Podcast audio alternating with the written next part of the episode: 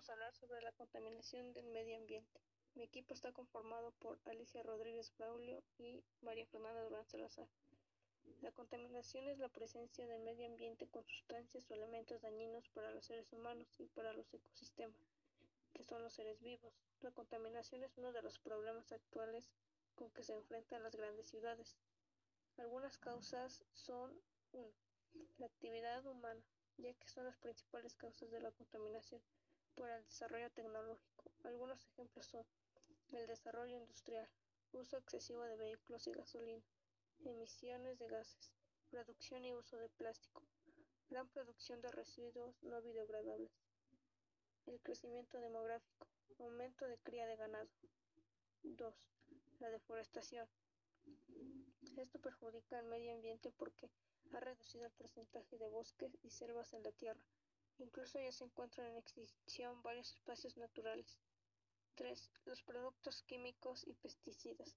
El sector agropecuario es uno de los que hace mayor uso de productos químicos y pesticidas, y esto les afecta a los cultivos y suelos.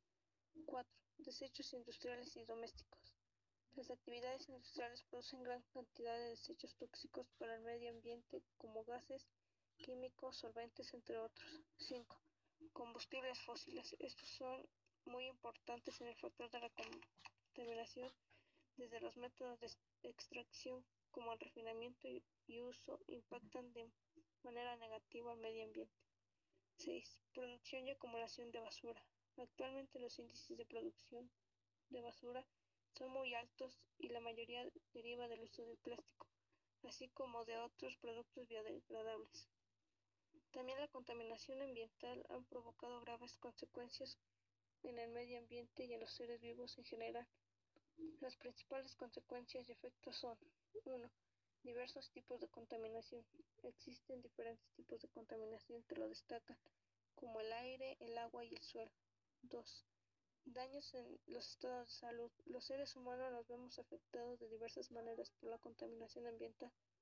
Por ejemplo, en enfermedades respiratorias, enfermedades dermatológicas, enfermedades cardiovasculares, muertes y problemas de higiene en las zonas donde el agua está contaminada y no tienen acceso al agua potable, trastornos en el desarrollo de niños y daños neurológicos, diferentes tipos de cáncer, entre otras enfermedades. 3. Desaparición de la capa de ozono. Los altos niveles de contaminación han provocado su debilitamiento y ha aparecido de un agujero de ella. 4. Daños en los ecosistemas. Se han alterado por la contaminación que existe. Algunos ejemplos son desequilibrio y pérdida de ecosistemas y gran diversidad de animales y plantas.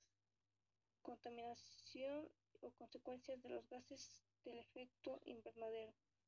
El dióxido de carbono provoca acidificación de los océanos y el calentamiento global. Llegada de especies invasoras que acaban o reducen las especies propias de un ecosistema o grupo en particular. Aumento de plagas de insectos que transmiten enfermedades o infecciones. 5. Lluvia ácida es una precipitación que puede causar caída de nieve o rocío tiene altos niveles de ácido nítrico y sulfúrico que contaminan el agua. 6. Derretimientos de los casquetes polares. El aumento de temperatura de la Tierra genera el deshielo de los casquetes polares y va desapareciendo diversas especies propias de las zonas altamente vulnerables. Hola, mi nombre es Alicia Rodríguez Braulio y yo explicaré cómo cuidar el medio ambiente. Bueno, para cuidar el medio ambiente no requiere grandes acciones, sino que puedes hacerlo desde tu propia casa. Algunos consejos y acciones para cuidar el medio ambiente en casa son separar la basura. Hay que aprender a separar los residuos para que se puedan reciclar. Usa productos que puedan reutilizarse. Hay muchos productos que se pueden usar varias veces para proteger la naturaleza.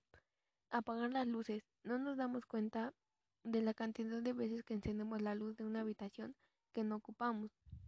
Consume frutas y verduras ecológicas. Los productos ecológicos cuidan el medio ambiente porque en su producción no se utilizan fertilizantes ni otros productos contaminantes.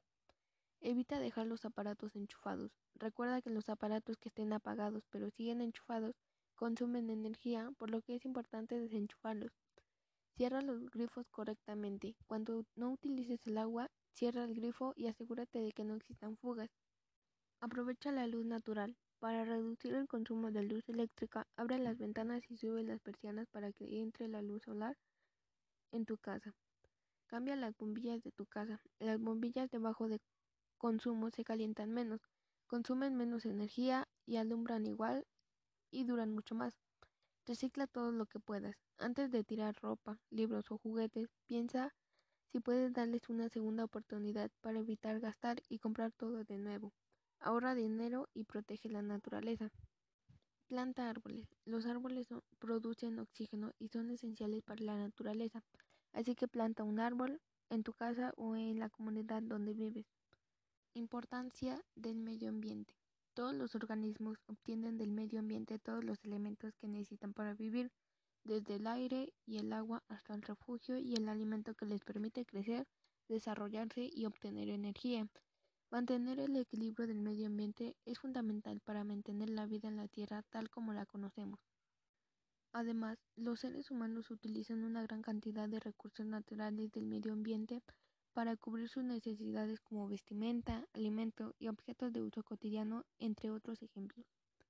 Por eso el ser humano debe conocer y cuidar sus interacciones con el medio ambiente para gestionar de manera sostenible los recursos naturales que permiten su crecimiento económico y su desarrollo.